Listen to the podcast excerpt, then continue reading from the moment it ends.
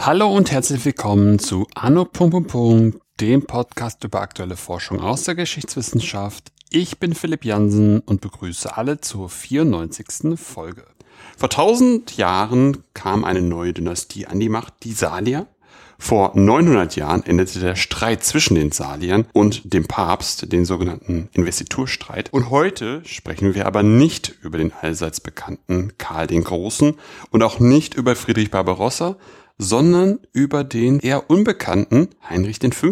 Wieso, weshalb, warum? Das möchte uns heute, glaube ich, Gerd Lubich erklären. Hallo Gerd, grüße dich. Hallo. Und das mit dem Erklären kann ich probieren. Sehr gut. Bevor wir ins Thema starten, magst du dich einmal kurz selbst vorstellen? Ja, mein Name ist Gerd Lubich, Gerhard Lubich. Ich bin Professor für früh- und hochmittelalterliche Geschichte und historische Hilfswissenschaften an der Ruhr-Uni Bochum. Ich habe also einen beeindruckend langen Titel zumindest. Ähm, ich habe studiert in Köln, habilitiert in Düsseldorf betreibe diverse Forschungsprojekte, unter anderem, und da kommen wir dann auch zu Heinrich V., ein Projekt namens Regesta Imperii, bei dem wir die Taten der deutschen Herrscher, der deutschen Kaiser erfassen und chronologisch ordnen. Und meine Aufgabe ist es eben, die Herrschaft der Salier auf diese Art zu erfassen und damit sozusagen Grundlagenforschung für die Geschichtswissenschaft zu betreiben. Mhm. Natürlich und dann kommt das eine zum anderen. Ähm, ich habe dann Heinrich V. auch als Thema weiter adoptiert und schreibe gerade eine Biografie des Herrn, die im ja, übernächsten Jahr 24 rauskommen soll. So, jetzt hast du es schon ein bisschen vorweggenommen, aber ich würde trotzdem noch mal die Standardfrage stellen. Wie bist du denn jetzt genau auf Heinrich V. gekommen, darüber jetzt eine Biografie zu schreiben? Ja, das ist, äh, da gibt's eine lange Geschichte und eine kurze Geschichte. Die lange Geschichte ist die, dass schon in meiner Dissertation, noch im 20. Jahrhundert, Ende des 20. Jahrhunderts bin ich promoviert. oh mein Gott. Ja, 1996. Ich bin ein alter Mann für die da draußen, die mich nicht sehen. Ich bin schon 58 Jahre alt. Also, ähm, jedenfalls, da kam ich schon drauf, dass Heinrich V. von dem, was die Forschung angeht, ein wenig schlecht belichtet ist mhm. und man da eigentlich mal was tun sollte. Und als ich dann 2008 Mitglied in den Register Imperii wurde, also Mr. Wahlmitglied, Akademie der Wissenschaften, klingt alles immer ganz toll und so. Ähm, wie auch immer, da kriegte ich die Salier mit der Aussicht, wenn das Projekt verlängert wird, dann würde ich auch Heinrich V. kriegen. Tatsächlich wurde das Projekt verlängert. Und äh, ich kriegte das Angebot von der Wissenschaftlichen Buchgesellschaft, da was drüber zu schreiben. Und also von dem Rhein-Herausgeber.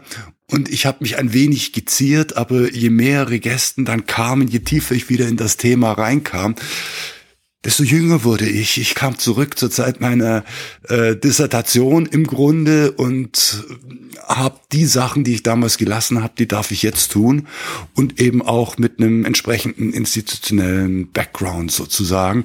Das heißt, ich kann die Biografie begleiten mit einer Publikation von ja, Quellenkurzfassungen, also diesen Regesten und äh, wir werden auch einige in einer Freier vom Stein Gedächtnisausgabe werden wir einige mittelalterliche Quellen aus dem 11. Jahrhundert übersetzen und so dem Publikum hoffentlich leichter zugänglich zu machen.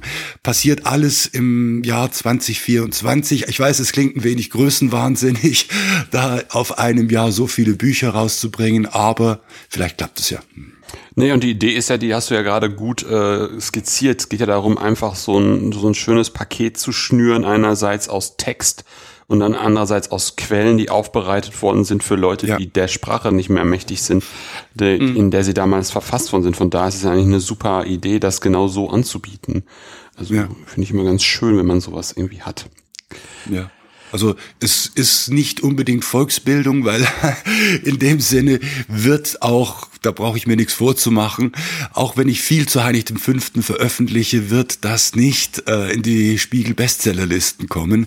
Es ist eher so, dass ich es leichter überprüfbar mache, was ich behaupte und Leute sich ein Bild davon machen können, wie man forscht, was man eigentlich in seine Darstellungen aufnimmt, wie man abwägt. Also es ist eine Frage von Transparenz eigentlich, die ich, die man da besser gewährleisten kann. Hm, hm.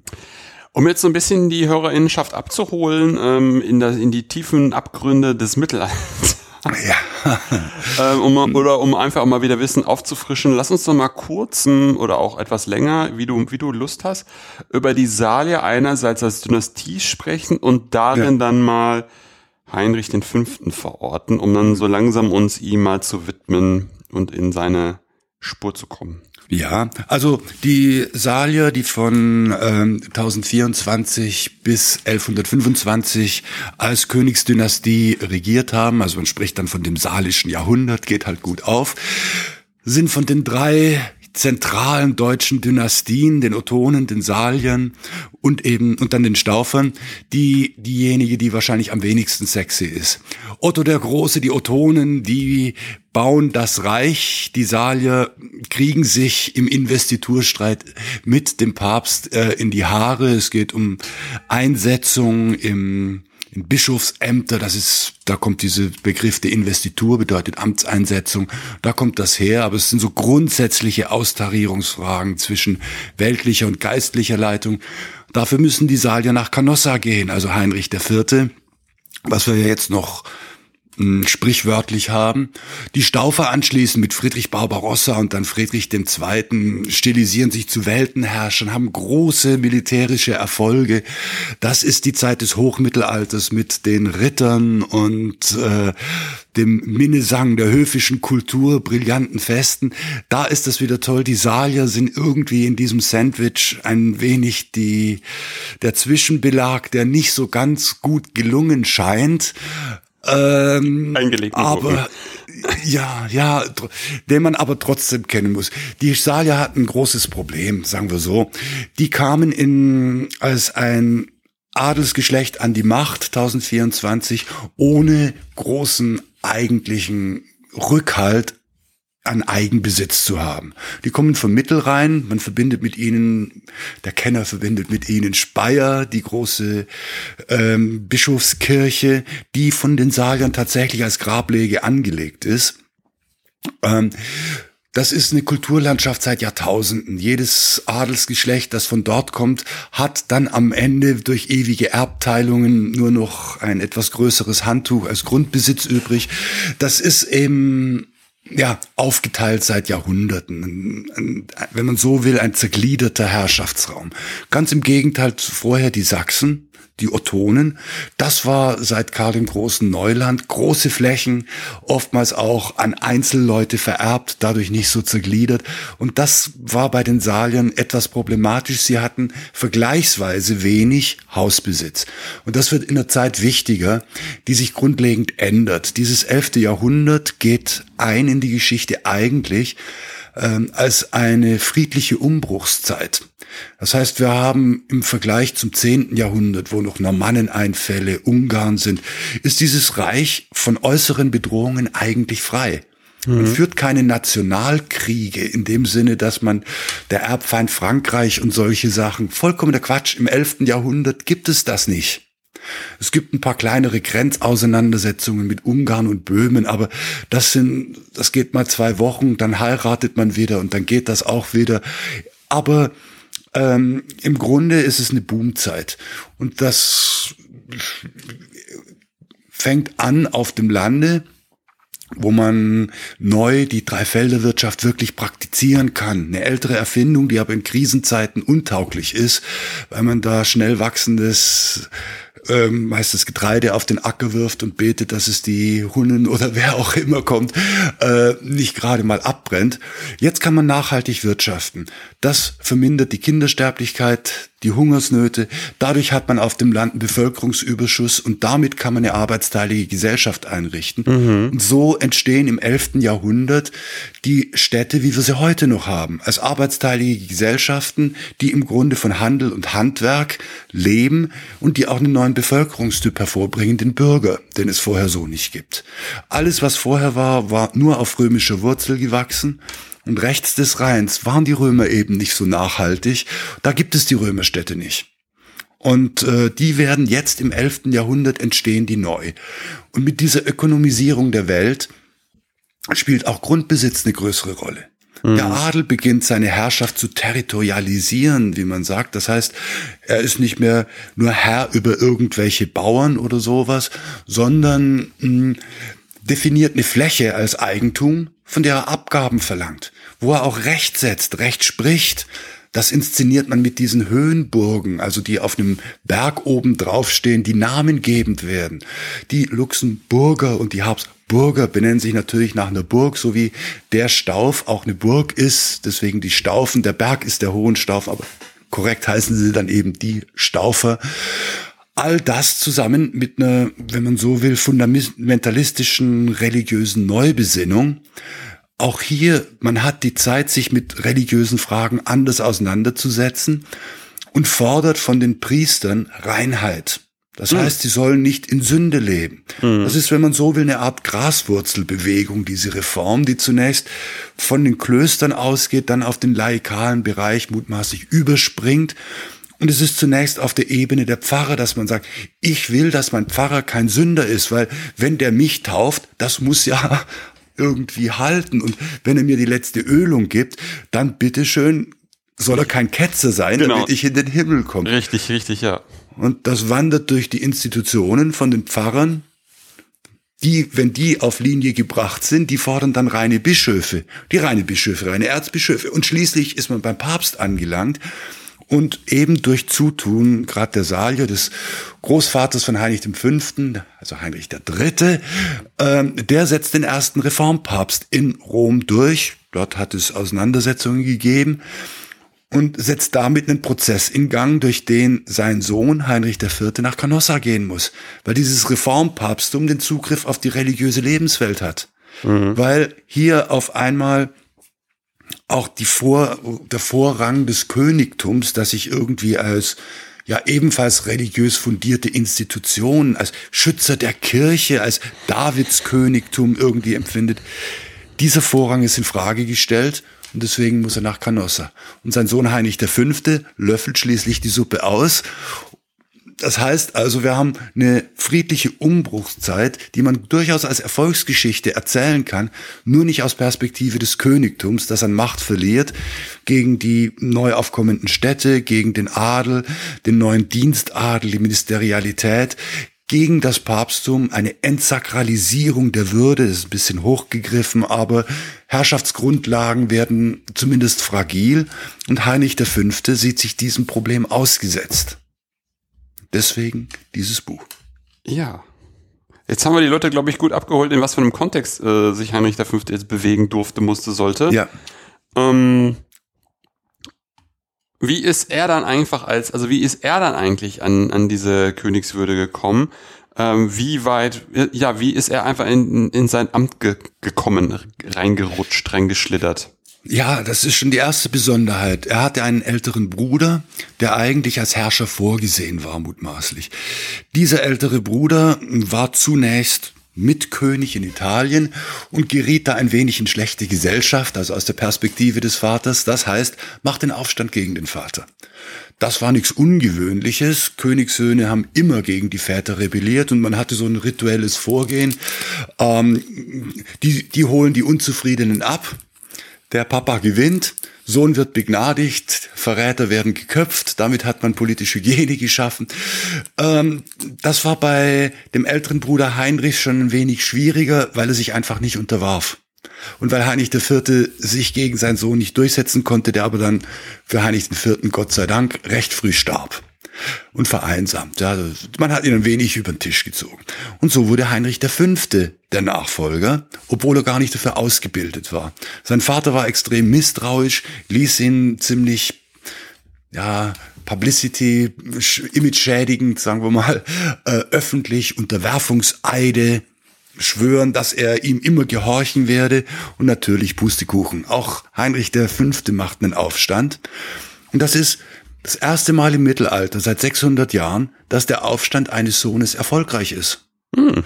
Ja, das heißt, er schafft es, sich mit Neuadligen sozusagen ähm, zusammenzutun und hier die Herrschaft des Vaters so einzukreisen, dass er auch mehrheitsfähig wird. Mhm.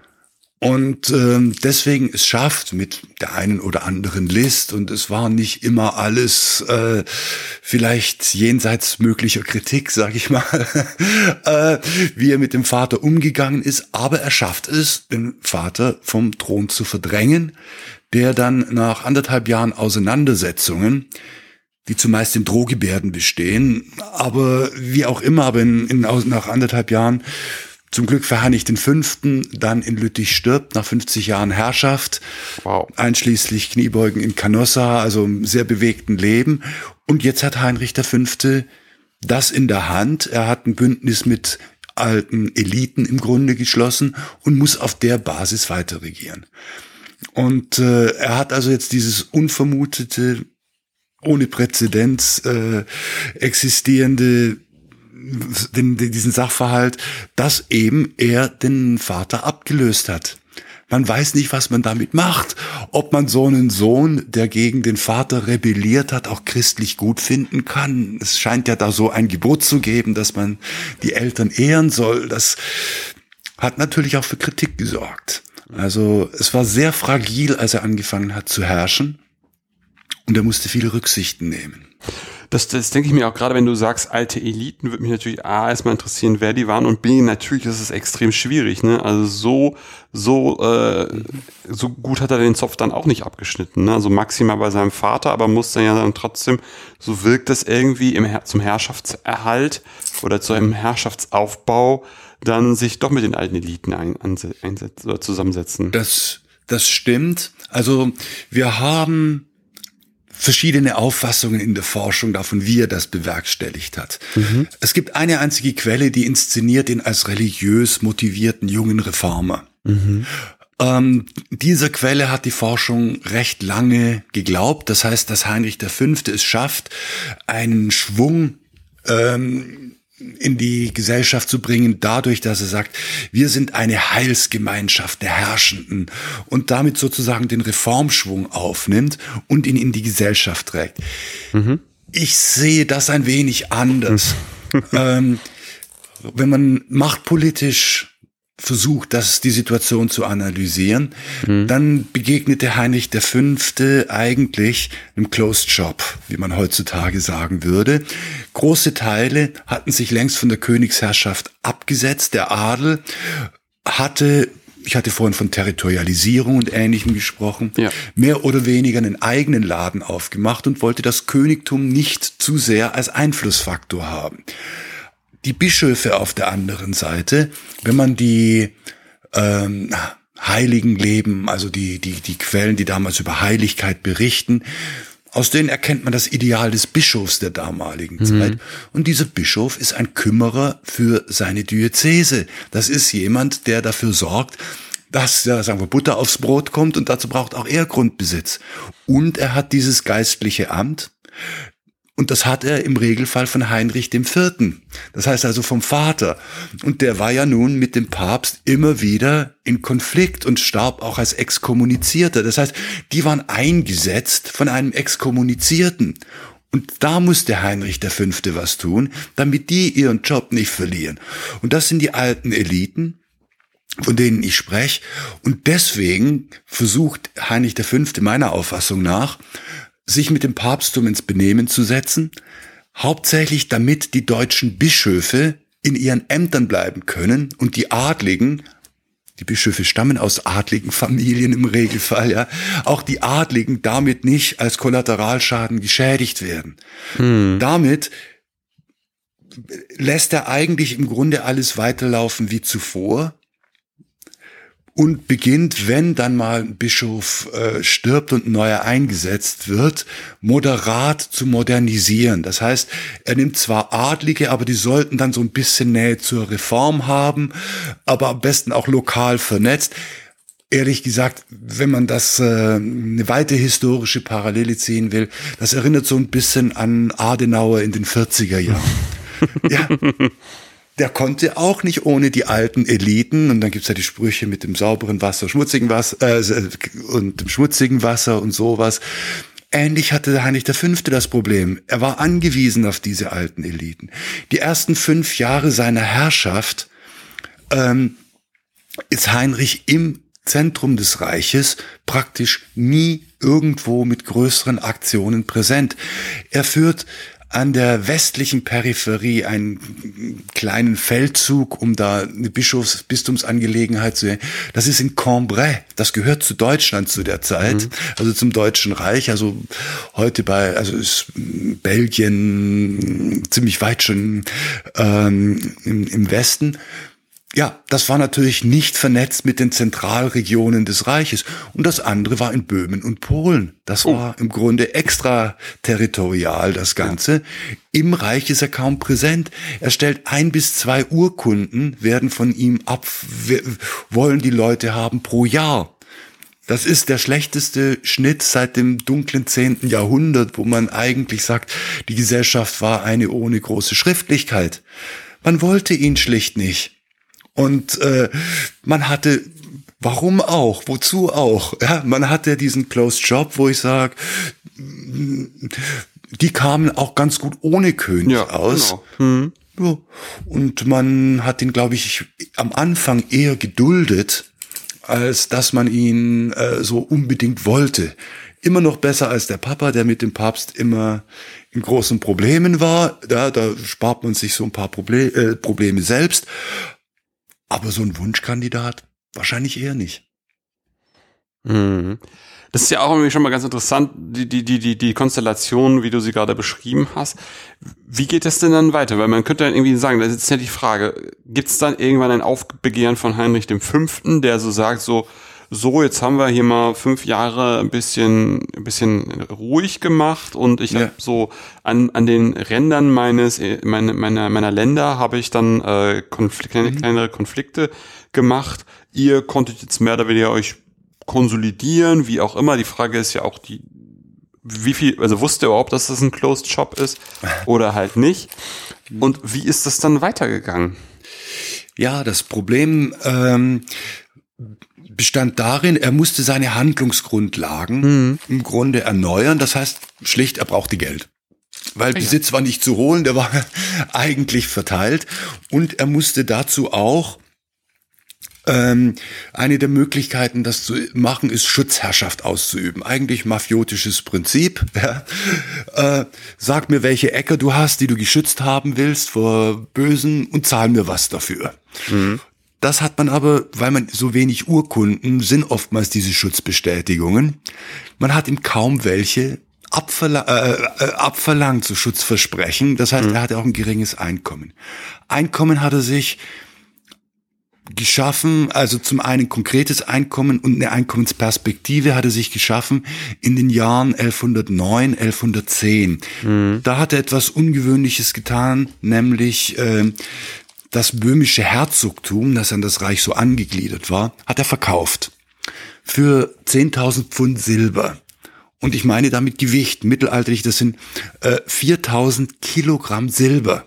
Mhm. Dafür hat man in Prag extra kirchliche Gegenstände eingeschmolzen, um diese Summe zusammenzukriegen. Ähm, und man muss auch überlegen, dass für ein Pfund Silber kriegt man, wie war das? Ich glaube, drei Reiter für einen Feldzug oder sowas. Ja, das ist schon eigentlich relativ viel.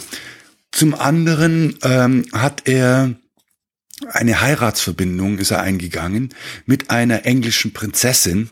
Die war erst acht Jahre alt, aber der Schwiegerpapa äh, zahlte dieselbe Summe auch wieder 10.000 äh, Pfund Silber, 4.000 Kilogramm Silber, damit Heinrich die heiratet. Also der Engländer war ein Sohn von William the Conqueror. Das war ein junges Königtum, die brauchten Anerkennung. Und wer anders als der künftige Kaiser, ja, äh, könnte dann gegenüber Frankreich klar machen, dass dieses neue Königshaus angekommen ist. Also das hat, haben sich die Engländer schon was kosten lassen. Und so hatte Heinrich Geld zusammen und das hat er investiert und zwar in den Zug nach Italien. Mhm. Italien war dem deutschen Reichsteil, also nördlich der Alpen, es gehörte zum Deutschen Reich seit 950, 51. Ähm, wie auch immer, das war den in der Entwicklung eigentlich Jahrzehnte voraus. Die Kommunen hatten andere, nämlich römische Grundlagen. Der Handel war schon längst etabliert. Mhm. Das ist der mediterrane Handel. Das sind andere Horizonte und die Rechtsentwicklung. Man hat schon die ersten Rechtsschulen gegründet. Das ist alles im Grunde sehr fortschrittlich.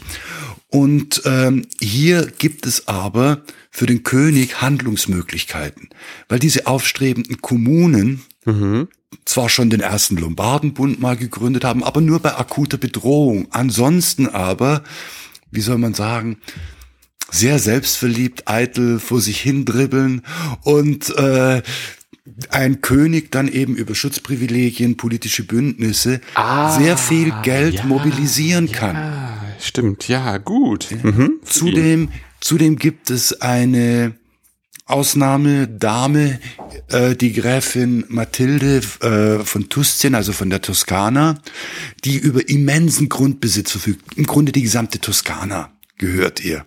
Mhm. Ja, auf deren Grund und Boden befand sich auch äh, die Burg Canossa, wo dann der Canossa-Gang beim Vater Heinrichs ähm, auf äh, ausgeführt worden ist. Wie auch immer, mit der kam Heinrich V. offenbar blendend klar, ganz anders als sein Vater. Mhm. Er hat im Jahre 1115 sogar ihre Besitzungen geerbt. Ja, das heißt, sein eigentliches Ziel war nicht in, äh, im Reich da mit diesen Adligen und Bischöfen sich da auseinanderzusetzen, sondern er wollte nach Italien. Und er hat das Geld mobilisiert über den Verkauf des Herzogtums, über diese Heirat.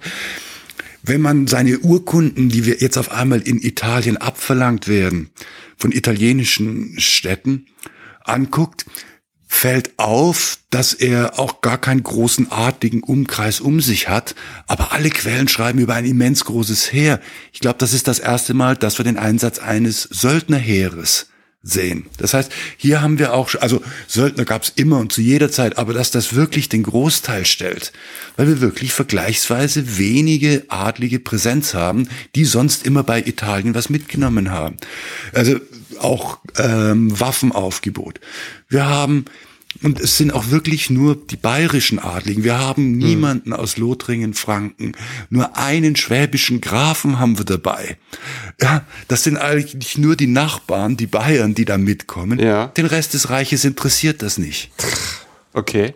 Und so zieht er nach Italien mhm. und dort lässt er sich zum Kaiser krönen. Mhm. Damit hat Schwiegerpapa das, was er will. Also der, der Engländer der hat nämlich, mhm. ja, ist nämlich dann der, Schwiegervater von einem Kaiser. Das ist natürlich nicht verkehrt. Und äh, Heinrich hat einen Herrschaftstitel, der nicht nur allein an das Deutsche Reich und die dortigen Verhältnisse gebunden ist, mhm. sondern ganz neue Perspektiven bildet. Und, Was ich mich, ja. Ja. Bitte. Allerdings muss man dazu noch den Skandal erzählen. Er musste dazu den Papst sogar gefangen nehmen. Er musste Druck ausüben, um, um dahin zu kommen. Und auch das ist eine eigene Geschichte. Aber du wolltest erst was zwischenfragen. Mach du mal. Genau, was ich mich dann gefragt habe, ähm, wenn er dann da so viel in, in der Toskana unterwegs ist, dann ist er doch auch nicht viel in das, was man Deutschland nennen würde. Eben ja. bei seinen, bei, bei seinen Adligen, die ja. mehr oder weniger ihn als Closed Shop sehen und auch eigentlich gar nicht sich so denken, so, naja, was, was brauchen wir denn eigentlich? Wir, wir haben jetzt in den letzten Jahrzehnten auch ganz gut ohne ihn hier unsere Geschäfte machen können. Also sozusagen äh, der König, der abwesende König. Hat das irgendwelche Auswirkungen oder ist das eine Geschichte, die du später erzählen möchtest? Das ist für den ersten, diesen ersten Italienzug, er wird später noch einen zweiten machen und einen dritten mhm. versuchen, ist das noch nicht so relevant, weil die Abwesenheit ist vergleichsweise kurz. Er ist knapp ein Jahr weg. Ah ja. Das heißt, er geht im, im, im Herbst äh, 1110 geht er los und im Frühsommer, Juni, Juli 1111 ist er schon wieder zurück. Okay. Und äh, wir wissen nicht von einer Stellvertretung. Bei seinem zweiten Italienzug, der dann 1116 folgt, also fünf Jahre später, mhm. da setzt er dezidiert eine Stellvertretung ein. Ja. Also da, da sorgt er dafür, äh, da, da versuchte dafür Sorge tragen zu lassen, dass das Königtum nicht entmachtet wird. Er hat ein bisschen Problem. Der Stellvertreter ist ein Staufer, der in die eigene Tasche wirtschaftet und dann nachher auch noch sein Erbe werden will. Also, äh, aber wie auch immer, für diese, für diesen kurzen Zug haben wir keine Stellvertreterschaft. Das gibt es sonst ab und an für Italienzüge, gerade wenn man längere äh, Abwesenheiten plant. Aber es muss nicht unbedingt sein. Das läuft auch ohne den König. Mhm, mhm. Jetzt wolltest du noch einen Skandal erzählen. Ja, das Problem war, Heinrich V. kommt nach Rom und möchte dort sich zum Kaiser krönen lassen. Die Investiturfrage ist nach wie vor nicht geklärt. Wer darf den Bischöfe einsetzen? Und zwar Bischöfliche haben natürlich ein geistliches Amt, mhm. aber auch natürlich einen weltlichen Bestandteil. Die können ja nicht ohne ihren Grundbesitz, sie brauchen Einkommen etc. Mhm. Und man hatte sich in den anderen Ländern Europas darauf geeinigt, diese geistlichen und die weltlichen Funktionen zu trennen und damit auch unterschiedliche Formen der Einsetzung äh, zu praktizieren. Das heißt, Geistliche setzen in die geistlichen Würden ein und in die weltlichen, das kann dann auch der König machen. Mhm. Das war im Deutschen Reich nicht der Fall. Da war man noch nicht so weit und es war eben dann auch erschwert durch die Situation, dass ein Großteil der Bischöfe des Episkopats von Heinrich IV., einem Exkommunizierten, eingesetzt worden war. Ja. Und da musste man den Weg finden. Heinrich V. kommt nach Rom, er scheint hervorragend unterrichtet gewesen zu sein, auch über die römischen Strukturen. Wir haben einen Brief aus seiner Feder, äh, wie der einzelne römische Gruppen anspricht. Ja, also der, der wusste schon Bescheid. Und er setzt sich mit dem Papst in Verbindung und der Papst macht einen revolutionären Vorschlag. Er sagt, alles, was Herrschaftsrechte impliziert, also Grundbesitz, wo auch eine Gerichtsbarkeit dran ist, das soll alles der König haben. Die Kirche soll nur die Grundausstattung haben, wie sie Karl der Große sozusagen oder irgendwie die frühen Kirchengründer gemacht haben. Die sollen alle Herrschaftsrechte abgeben. Damit wäre Heinrich V. natürlich saniert gewesen. Ja, da kann er dann gerne auf die Investitur verzichten. Das ist, wäre einmal immenser Grundbesitz gewesen. Er lässt das ausverhandeln mit dem Papst und will offenbar darauf eingehen. Es ist das erste Verfahren in der mittelalterlichen Geschichte, wo beide Seiten so eine Art Dossier über diese Verhandlungen anlegen. Das mhm. ist eine mhm. neue Zeit, die Schriftlichkeit. Eben mit dieser neuen Welt, die entsteht, ist die Schriftlichkeit, äh, spielt dann eine neue Rolle. Man wird sich einig. Heinrich zieht in die Stadt in der Annahme, dass der Papst ihn jetzt krönt, wenn er sagt, ich verzichte auf die Investitur und dafür auch die Regalien kriegt. Man trifft sich in der Peterskirche, man wird schon gefeiert, die Römer stehen mit Palmwedeln da und also, wie man halt den Kaiser mm, bewillkommt. Naja, und in dem Moment, wo Heinrich sagt, ich verzichte auf die Investitur, hört man so, hört, hört, so diese, hm, ein frommer Mann. Dann sagt der ähm, Papst, und ich verzichte auf die Regalien. Und in dem Moment ist der Skandal da. Die deutschen Bischöfe rebellieren.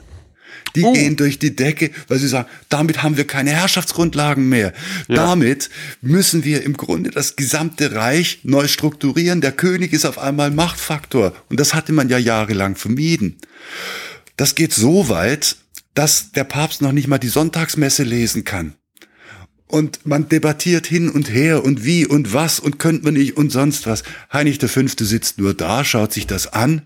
Der Papst verzweifelt langsam auch und sagt dann am Ende, so, so, so spät Nachmittag, jetzt müssen wir aber noch die Messe lesen. Ja. Heinrich lässt ihn das tun und nachdem die Messe gelesen ist, sagt er, so, und damit das weitergeht, kommen jetzt bitte alle mit.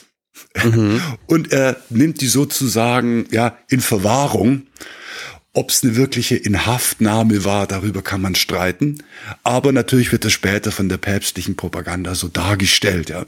Äh, Inhaftierung, Folter und so weiter. Aber für zwei Monate nimmt Heinrich die gesamten päpstlichen Verhandelnden mit sich. Seine Bischöfe hat er eh und man findet eine Lösung. Mhm. man findet eine Lösung, dass Heinrich V., äh, dass es ähnlich weitergeht wie zuvor, dass dieses ganze Regalien-Ding, also das, was äh, der Papst vorgeschlagen hatte, das lässt man raus. Man macht eigentlich weiter wie zuvor, mit dem Resultat, sobald Heinrich V. 1111 zurück ins Reich kommt, auf einmal innerhalb eines Jahres sind sie alle da. Die Adligen, die Bischöfe. Er stellt in diesem Jahr mehr Urkunden aus in einem Jahr als in den sechs Jahren zuvor im Reich. Ja, Einfach, er ist gefragt, er ist überall im Reich unterwegs, er verfügt dieses, er schlichtet Adelsstreitigkeiten, Adlige, statt da in trotzige Rebellion zu gehen, unterwerfen sich ihm, es werden, es läuft auf einmal geradezu ideal. Klar, er hat in der Hinterhand immer noch diese Lösung, die ihm der Papst vorgeschlagen hatte mit den Regalien. Das ist eine Drohkulisse, aber auf einmal funktioniert das Königtum. Zumindest für ein Jahr. Mhm. Und dann wird's wieder schwierig, aber das mhm. ist dann die nächste Geschichte. Nur er kriegt in der Zeit halt schlechte Presse, weil der Papst selbst hat ja gesagt, ich setze das durch mit den Regalien. Der muss sich gegenüber seinen Hardlinern äh, in, an der Kurie muss er sich rechtfertigen. Und wen kann man einfacher diskreditieren als einen abwesenden Kaiser, der in dem mhm. Geruch steht, Punkt A, den Papa unter quasi religiösen Vorspiegelungen abgesetzt zu haben, was schon Sünde impliziert, den Papst gefangen genommen hat und jetzt gegen das kirchliche Recht noch immer Bischöfe investiert. Ja, der ist natürlich eine ideale Zielscheibe hier für die päpstliche Propaganda gegen den Kaiser. Aber im Reich funktioniert und es ist das beste Jahr in der Herrschaft Heinrichs V. Er ist auf einmal da angekommen, wo er eigentlich schon nach der Absetzung des Vaters hätte anfangen sollen. Immerhin, ein gutes Jahr geht's gut. Oh mein Gott, ich frage, stelle mir ja schon fast nicht, äh, will ja schon fast nicht die Frage stellen, wie es dann weitergeht.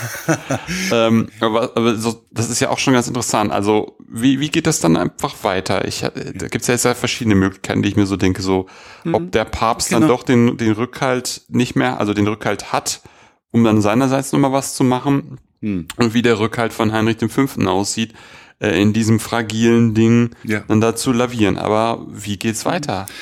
Heinrich der Fünfte, ich will nicht sagen versaubeutelt es, aber ist, glaube ich, ein wenig zu begeistert von sich selbst. Er macht den Fehler, den sein Vater auch schon gemacht hat. Er versucht in Sachsen, und Sachsen die ehemalige Königslandschaft der Ottonen, das hatte ich vorher schon gesagt, die sind sehr, sehr selbstbewusst und dulden eigentlich keine Einmischung lassen sich auch immer besondere Freiheitsrechte verbriefen. Also eine ganz schwierige äh, Angelegenheit dort. Dort versucht er einzugreifen. Und das provoziert, um königliche Machtpositionen zu markieren. Das provoziert Widerstände, die er zunächst noch in den Griff bekommt, aber auf Dauer mh, mm, ja ungeschickt behandelt, etwa bei seiner Hochzeit mit Mathilde, die, die jetzt dann heiratsfähig, also 13 Jahre alt ist. Es ist eine andere Zeit, ich sehe mhm. nicht die Augen rollen, ja, aber äh, ja, es gab kaum Kinderheiraten, muss man dazu sagen das ganze Mittelalter, was man immer so denkt, das ganze Früh- und Hochmittelalter, dass da Kinder verheiratet werden, äußerst selten. Mhm. Und das war eben jetzt politisches Geschäft und die kam als Achtjährige rüber und wartete dann halt bis zum Eintritt der Geschlechtsreife und das macht man für die damalige Zeit sind das 12, 13 Jahre mhm. und dann ist nominell die Heirat vollziehbar. Ja? ja. Wie immer das dann, welche Konsequenzen das immer auch hatte. Mhm. Wie auch immer, bei dem Hochzeitsfest, das erste große höfische Fest. Er lädt Leute ein. Er lässt sogar eigens eine Geschichtsdarstellung schreiben, wo er in die fränkische Geschichte eingeordnet wird mit Illustrationen und also es waren wohl auch Schausteller da. Also das, was wir später von diesen prächtigen staufischen Turnieren mhm. und Hoffesten kennen, das ist das erste Mal, dass sowas gemacht wird. Aber genau dort, vor allen Leuten, die sich freuen, große Party, muss sich der Sachsenherzog demütig unterwerfen. Das ist natürlich eine schöne Inszenierung für Heinrich, aber dass der nicht not amused war, können wir uns auch vorstellen. Und die Ehre, das, das, die öffentliche Reputation zählt zu der Zeit halt ganz anders, mhm. als das heute der Fall ist. Zudem hat Heinrich V. seinen bis dahin engsten Ratgeber, den Erzbischof von Mainz, in Haft gelegt, weil der auch Territorialpolitik im eigenen Sinne gemacht hatte. Okay. Aus Rom kam Gegenwind, weil man sagte, er ist derjenige, der den Papst inhaftiert hat, etc. etc. Ja. Der Papst hatte versprochen, ihm das nicht nachzutragen. Ja, dann lässt es einen Legaten machen auf eine Synode. so, ja. ja. Das, ja, das wurde, äh, der Heinrich V. wurde mittlerweile dann exkommuniziert. Das heißt also, die Krise steigt und wächst an und beginnt jetzt eben in dieser Mischung aus territorial-politischen Unzufriedenheiten, religiöser Missstimmung, hm. päpstlichem Gegenwind auf einmal Fahrt aufzunehmen. Ja. Und äh, Heinrich kriegt das Ganze militärisch nicht in den Griff, weil die, der Widerstand in Sachsen sehr stark ist, ansonsten einzelne Inseln hat. Er kommt nicht dagegen an im Grunde. Er mhm. versucht einen Friesenzug zu machen.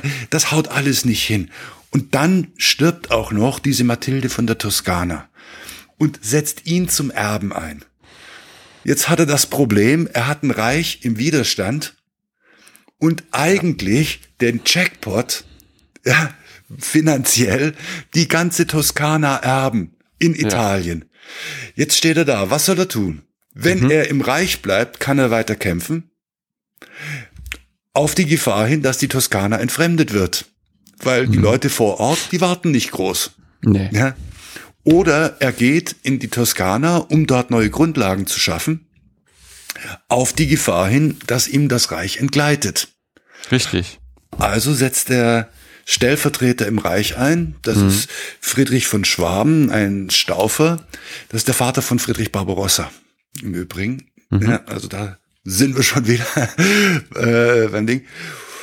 Der während Heinrichs Abwesenheit auch Territorialpolitik in die eigene Tasche macht. Also er zog am Schwanz des Pferdes eine Burg hinter sich her, sagte man in der Zeit. Das heißt, okay. überall, wo er war, hat er gerade mal eine Burg hingestellt, ist meins. Ja. So, Punkt, markiert. Ja. ja, aber Heinrich geht nach Italien. Mhm. Er will unbedingt diese, das ist für ihn die Möglichkeit zu mhm. regieren. Und ähm, ich kann jetzt nicht zu viel vorwegnehmen von einer neuen Habilitationsschrift, die in Köln entstanden ist. Mhm. Ähm, er ist derjenige, der Italien für die nächsten Jahrzehnte vorstrukturiert. Okay. Er hat tatsächlich aus italienischer Perspektive eine immense Herrschafts- und Strukturierungsleistung in den drei Jahren, die er dann in Italien ist. Mhm.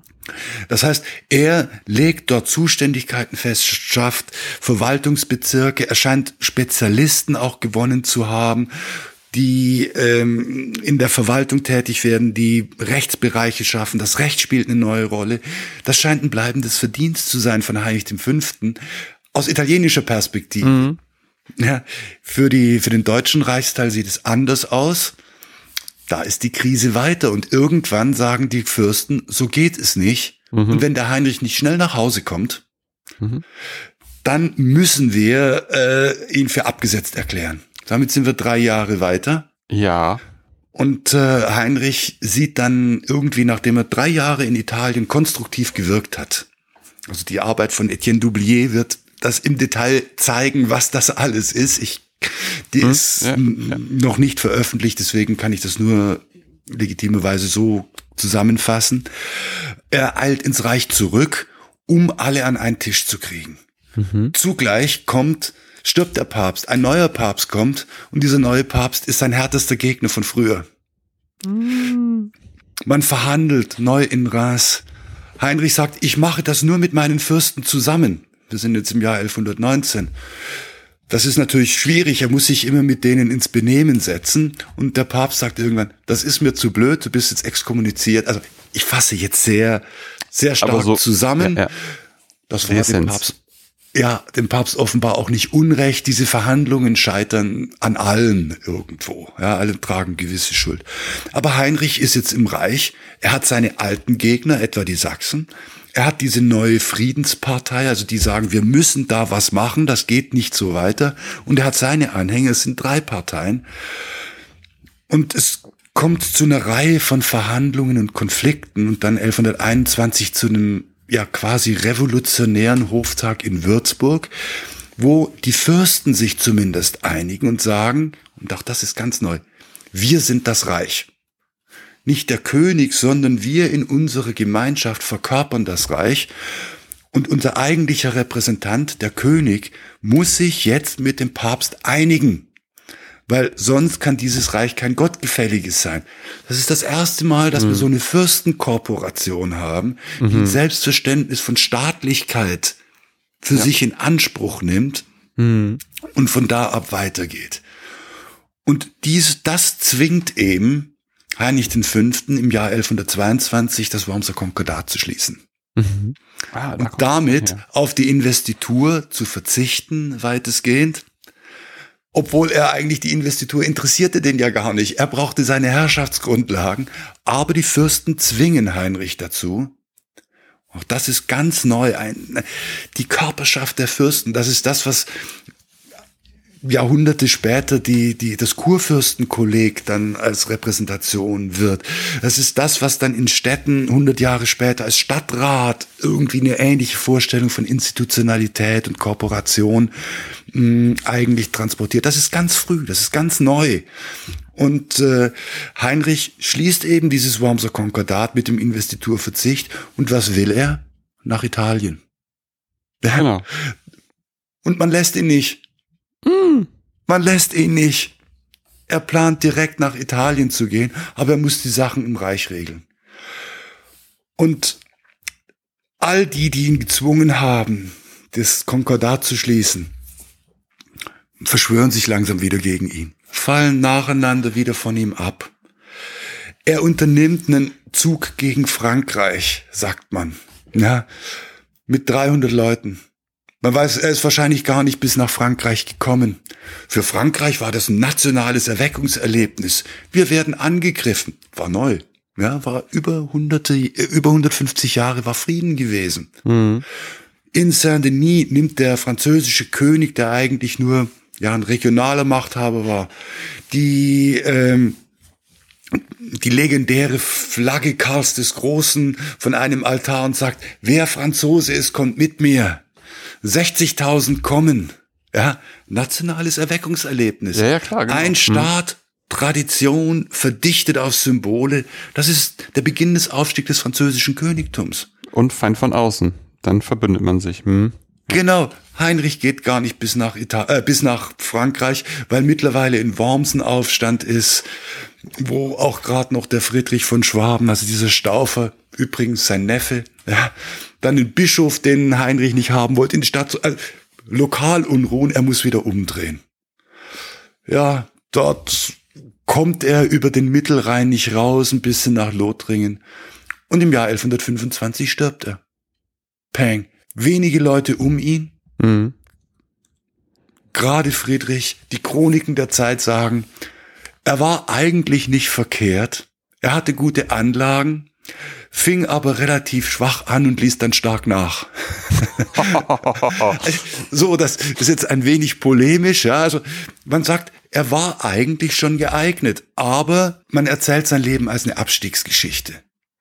Was ich gemacht habe, war das, was ich jetzt erzählt habe, war eine Geschichte mit verschiedenen Peaks, mit Optionen, wo die, der Kontext der Zeit eine gewisse Rolle spielt, wo mh, hm, neue Entwicklungen eigentlich ganz unvorhergesehen auf das Königtum, die ganz traditionelle Einrichtung hm. Und wir sehen dann also diese Geburt des Hochmittelalters, also die höfischen Feste, das Rittertum, die Adligen, die sich von schreiben von ihrer Burg mit all ihrem Glanz, den Ehrvorstellungen der christlichen Durchdrungenheit des Lebens. Das sind die Geburtsschmerzen, wenn man so will das ist keine reine Aufstiegsgeschichte aus der Perspektive von so Figuren wie Heinrich V. Sind das natürlich Krisengeschichten. Geschichten beständiger Bedrohung von Kontingenz. Was passiert, wenn wir es so machen? Der erste Königssohn, der Erfolg hat mit einer Rebellion. Der erste, der den Papst gefangen setzt. Der Erste, mhm. der grundsätzliche rechtliche Vorschläge kriegt, wie diese Regaliensache, der einer Kooperation von Fürsten entgegensteht und so weiter. Und das macht für mich den Reiz von Heinrich V. und seiner Geschichte aus. Also ein Machthaber, der mit so, mit so komplexen Herausforderungen konfrontiert ist, vielleicht jetzt nicht so wie heute, aber schon anders als die Regenten davor. Genau. Und der eben auch, und das war der Anfang der Biografie, dafür nicht vorgesehen und möglicherweise auch gar nicht ausgebildet war. Thronfolger werden erzogen, um zu herrschen. Ja, so Kind Nummer zwei, drei, vier, eher nicht. Ja, und eigentlich war zumindest die Nummer zwei, also ich lasse mal die, die ganzen Debatten über wer dann vielleicht noch ein Kind und so weiter. Aber ob der dazu erzogen war, wahrscheinlich nicht. Ja. Dafür, der war Quereinsteiger ins Königtum und dann diese ganzen Herausforderungen das war nicht einfach. Das ist interessant. Wofür wären so Zweitgeborene, was wären so deren Aufgaben eigentlich gewesen? Also man hält sie im Regelfall als genealogische Reserve, wie der Historiker sagt. Das heißt, wenn dem, ja, wenn dem ersten was passiert, dann ist der zweite dran. Das okay. gibt's schon, dass man die mhm. hält. Das heißt, die werden noch oder und wenn es nicht so ist, dann kriegen die ein knackiges Herzogtum oder ähnliches. Aber Könige haben in der Zeit gar nicht so schrecklich viele Kinder. Ähm, hm. Ja, man redet immer davon, bei den Otonen hätte sich die Einzelnachfolge durchgesetzt. Das ist aber auch nur einmal gab es die Wahl, nämlich in der Nachfolge Heinrichs I., da gab es drei Söhne. Der zweite wird Herzog, der dritte wird Erzbischof von Köln. Danach haben alle Könige nur einen Sohn. Ja, das heißt, diese Einzelnachfolge war vielleicht gar nicht so schrecklich ein Prozess der Überlegung und der Verfassungsentwicklung ja. als schlicht genealogischer Zufall. Ich meine, wenn es nur einen gibt, dann kann es nur einen Erben geben. Genau. und dann irgendwann hat man sich dran gewöhnt, dass das so ist. Ja. Und dann kann man das nachher dann als äh, Einzelfall irgendwie beschreiben, aber eigentlich ist es eher so ein äh, Ding der Natur. Ja, ja. Man hörte mal davon. Ja. Ja, ja. Also es ist, also, wie auch immer, aber es ist eine ganz neue Zeit. Mhm. Und er, er geht sozusagen über die Schwelle. Er muss das irgendwie machen und hat eigentlich Vorstellungen von vorgestern.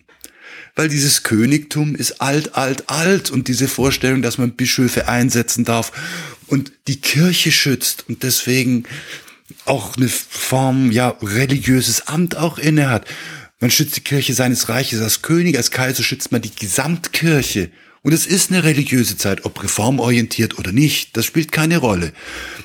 Der, das ist ein Sendungsbewusstsein. Und dann spielen die anderen nicht mit. Das ist schwierig. Das ist schwierig, ja, ja, genau. Ja. Genau, das hattest du ja auch eingangs gesagt, dass es ein, eher ein religiöser Fundamentalismus sogar war, als eher ein, eine Religiosität. Also das darf man ja auch nicht vergessen, ne, dass es eher darum ging, die reine Religiosität zu haben und keine mhm. sündige oder ketzerische. Ja. Das, das ja. finde ich schon ganz interessant. Magst du uns, magst du vielleicht noch kurz zum Ausblick, keine Ahnung, einen kleinen Ausblick geben, Kann wie das dann weitergeht? Und dann würde mich einfach auch nochmal interessieren, weil wir so selten Mittelalter-Forschende da haben, äh, noch ein bisschen was zu Quellen zu sagen. Ja. Okay, Ausblick.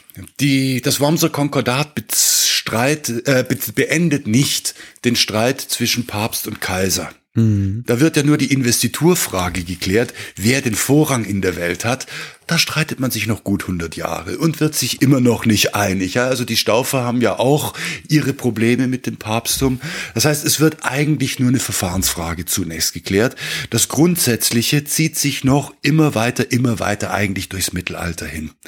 Das, äh, da gibt es äh, eigentlich, ja, auch keine wirkliche Lösung, ja, mhm. bis hin zu Religionsspaltungen und, und, und, und, und.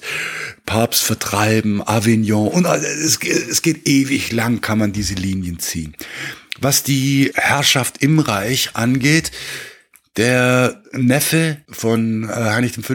Friedrich dessen Bruder wiederum wird ein, wird der, ein Nachfolger Heinrichs V., der zwischenrein kommt ein sächsischer König, Lothar III., dann kommt Konrad III., der erste Staufer, dann kommt Friedrich Barbarossa. Okay. Und damit sind wir bei einem Königtum, das sich extrem modernisiert hat. Die Staufer gehen auf eine eigene Art auf Städte zu. Auch im Reich, sie gründen Städte. Diese ganzen süddeutschen Reichsstädte, das ist mhm. staufisch. Das Königtum beginnt nun eine eigene Territorialpolitik. Das, was Heinrich V., was ihm verwehrt blieb, das machen die Staufer systematisch, Reichslandpolitik. Man setzt systematisch Gelehrte ein, man setzt auf Schriftlichkeit. Man beginnt nun auch neue Ämter einzuführen. Man setzt also Landgrafen und solche Sachen.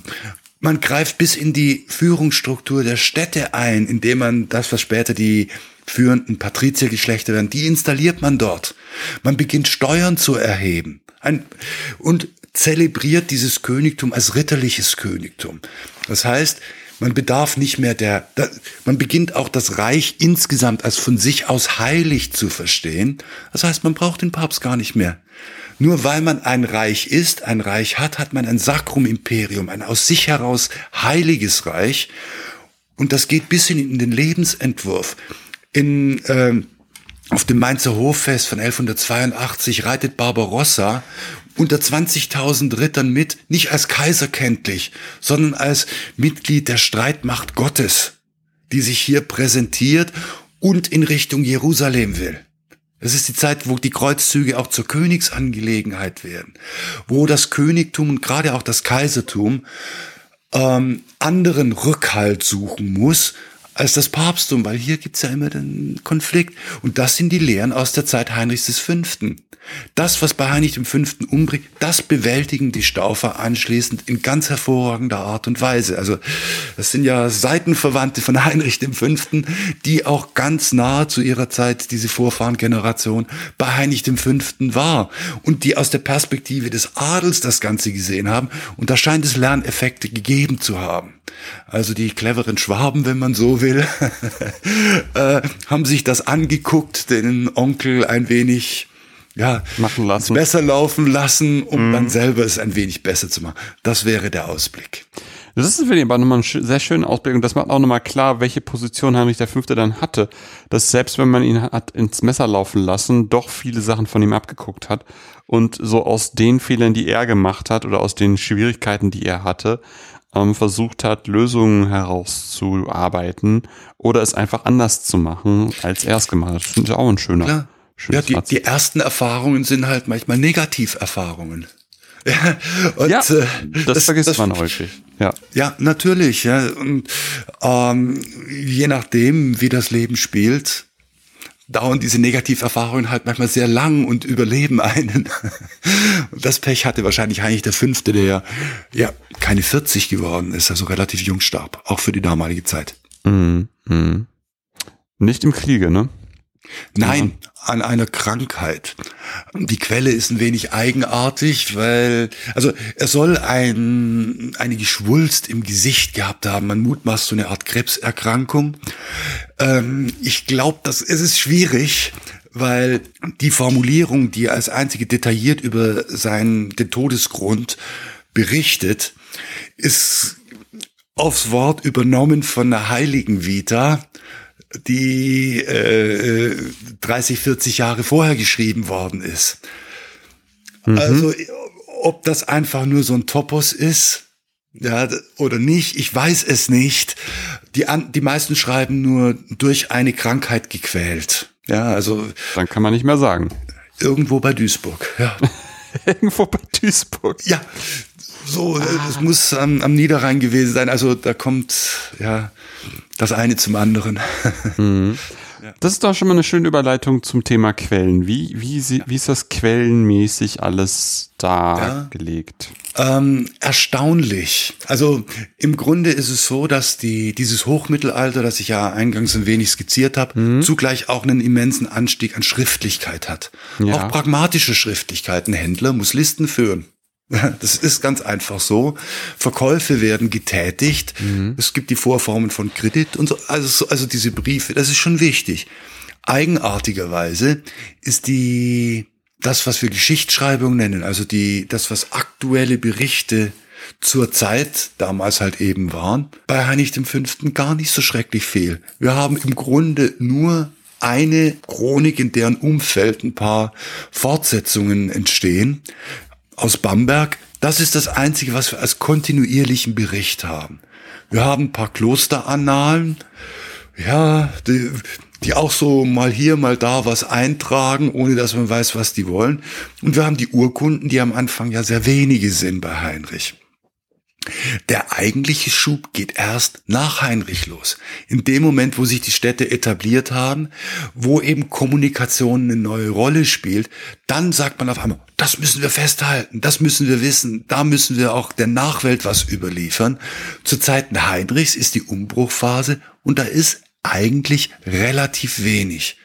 Wir müssen, wir kriegen Heinrich immer nur in so einem bis schwummrigen Gegenlicht zu fassen. Mhm. Ähm, wo wir immer die Autorenintention so ein bisschen nachhalten müssen und wo dann entsprechend das, was man festmachen kann, also wenn man eine Urkunde ist, wenn wir wissen, er hat sich mit Person A oder B gekloppt oder sowas, das gewinnt natürlich dann einen anderen Stellenwert. Mhm. Weil wir eben nicht die Beurteilungen aus der Zeit heraus haben und ihn stärker nach seinen Taten beurteilen müssen. Das ist auch mal ein ganz guter, ganz guter Hinweis oder ja. ganz gute Beschreibung. Ja. Und es ist halt auch dann so, er war nie ein großer, in den Zeiten danach gilt mhm. er immer als Negativbeispiel.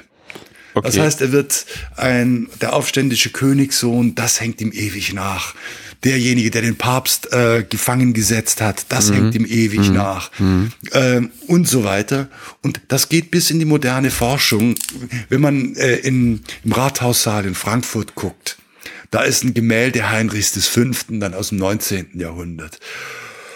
Da steht er schon wirklich als Erzbösewicht. Ja, alles dunkel gehalten, äh, verbitterte Miene, das Schwert schon gezückt und so zwischen halbstark und äh, permanent aggressiv schaut er da den Betrachter an. Und ähm, bislang ist es halt so, dass man ihm in der Forschung noch keine einzige Biografie gewidmet hat. Und auch dieses Urteil ist nicht wirklich revidiert, weil man sagt ja, diese Heilsgemeinschaft, die er am Anfang hatte, die habe er mit der Gefangennahme des Papstes äh, praktisch wieder aufgelöst und damit sind wir wieder beim selben Urteil. Und ich versuche mhm. das ein wenig komplexer darzustellen und die Handlungsnotwendigkeiten aus der Zeit ein wenig plausibler zu machen um da, also ich will ihn weder groß schreiben noch zu einem guten Menschen erklären, aber ich will ihn verständlicher machen, jenseits genau. von solchen Zuschreibungen wie böse mm. Bube mm. und äh, einfach nur moralisch schlecht. Mm. Aber ich glaube, das ist in, dem, in unserem Gespräch ganz gut rübergekommen, wie, wie komplex, komplex und kompliziert mhm. er ist und die Situation, in der er regieren durfte, musste, sollte. Das, ähm, das glaube ich, ganz gut rübergekommen. Was wäre denn so, ähm, bis dein Buch dann in zwei Jahren mit den entsprechenden Quellen erscheint? Ja. Literatur, die du empfehlen könntest? Also je nach Interesse natürlich. Es gibt äh, sehr gute und auch sehr gut geschriebene Darstellungen über Heinrich V. als Lebensbilder, etwa also in so Sammelbändern, Bänden wie also ähm, Gerd Althoff hat was geschrieben über Heinrich V. in einem Sammelband über von Bernd Schneidmüller über deutsche Könige und Kaiser. Mhm. Ähm, auch die die, die Darstellungen von Stefan Weinfurter, der sich ähm, gerade mit der Frühzeit Heinrichs V. befasst hat, der halt sehr stark diese Heilsgemeinschaft betont, die ich nicht so sehe. Aber mhm. äh, es ist fantastisch geschrieben, um auch das Panorama der Zeit irgendwo mitzubekommen. Hochgelehrt, also und fantastisch eben auch dargestellt. Aber eine Denkmöglichkeit, wie auch immer, die ich, da bin ich zu nüchtern vielleicht für so etwas oder zu weltlich, ja. keine Ahnung. Aber es ist absolut lesenswert, um sich zu orientieren. Das sind Dinge, die, die, die würde ich, ähm, also, also, also das wäre so für mich der Einstieg im Grunde. Es gibt für diejenigen, die ganz gründlich sind. Es gibt sowas wie die Jahrbücher des Deutschen Reiches unter Heinrich V aus dem 19. Jahrhundert mit einer immensen Quellenkenntnis das gesamte Leben auf der Basis der Quellen geschrieben. Gerold Meyer von Knonau. Man hat es in Schweizer schreiben lassen. Ganz interessant, die deutsche Geschichte. Aus dem 19. Jahrhundert. Da ist wirklich alles, was es damals an Quellen vorlag, wirklich verwertet und Heinrich V. sozusagen in Echtzeit greifbar. Aber das ist nur für die, die es wirklich hart haben wollen. Okay.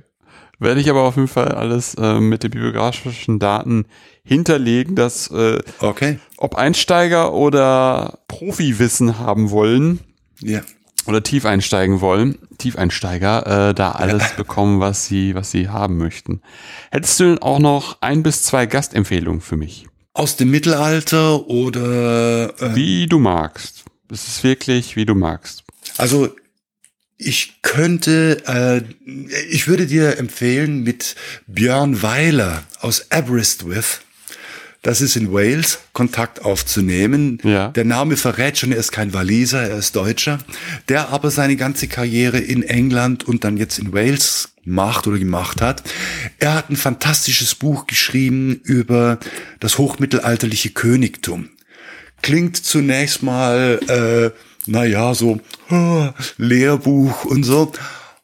Aber mal reingucken. Er gliedert, er, er macht europäische Geschichte in 250 Jahren und gliedert dann so typologisch im Grunde die einzelnen Elemente des Königtums, die par entlang des Weges, wie man König wird. Zuerst creating kingship, also ein Königreich schaffen, König werden, Nachfolge, herrschen, sterben.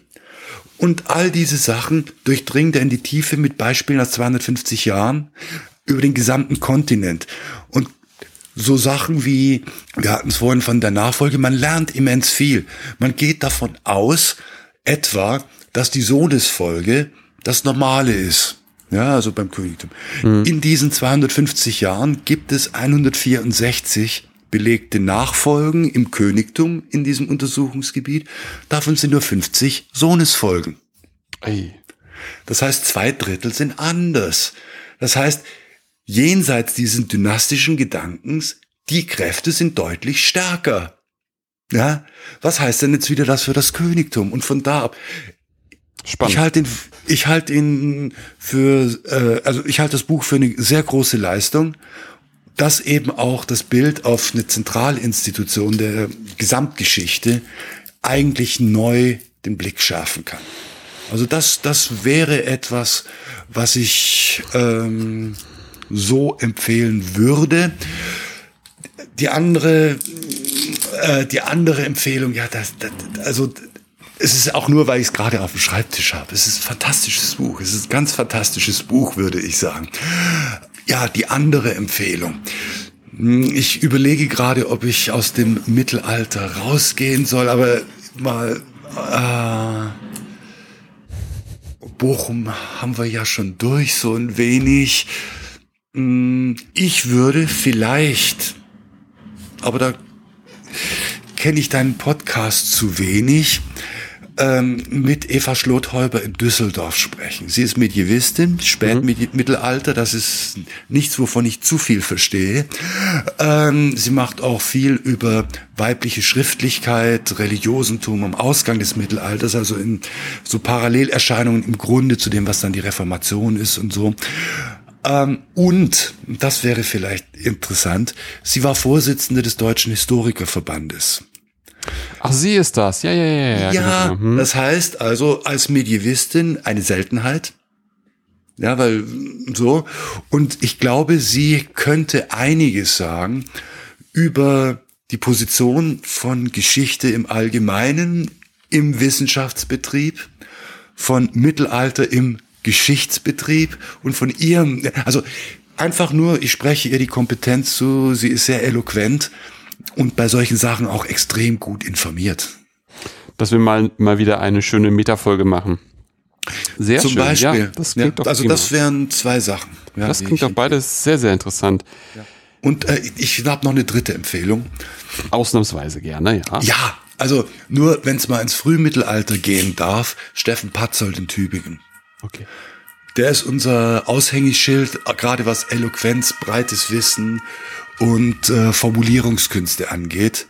Fantastisch. Und also hat äh, grundlegende Sachen, äh, Karolinger Zeit, der kommt von den Quellen herunter bis zu den Dorfpfarrern. Der hat da Lehrbücher en masse irgendwo aufge... Also ganz fantastisch und äh, unglaublich eloquent. Super. Das sind doch drei wunderbare Empfehlungen. Und ich danke dir erstmal natürlich äh, für diesen interessanten Ritt in das Mittelalter zu Heinrich V. Sehr gerne. Das war echt sehr spannend und zeigt mir auch wieder, dass, dass da wieder viele Parallelen sind, man, man viele Sachen eben dort zurückverfolgen kann, die man heute vielleicht als gegeben sieht, dass die da dann vielleicht so ganz langsam oder in ganz feinen Darstellungen schon angedeutet wurden. Das war auf jeden Fall sehr interessant. Vielen Dank und ich freue mich natürlich dann irgendwann auch dein Buch zu lesen. Okay, ja, dann ich danke für die Möglichkeit, hier sprechen zu dürfen. Sehr gerne, sehr gerne. Und das war's für heute bei Arno Punkt. Wenn es euch gefallen hat, empfehlt den Podcast gerne weiter. Ihr könnt ihn übrigens über iTunes, Spotify oder eine Podcast-App eurer Wahl abonnieren und hören. Wenn ihr mich unterstützen wollt, findet ihr auf der Webseite einen Spendenbutton zu PayPal. Wenn ihr selber forscht und über euer Projekt sprechen wollt, kontaktiert mich gerne per Mail, Twitter oder Mastodon. Ansonsten hören wir uns bald wieder. In diesem Sinne, auf bald und tschüss.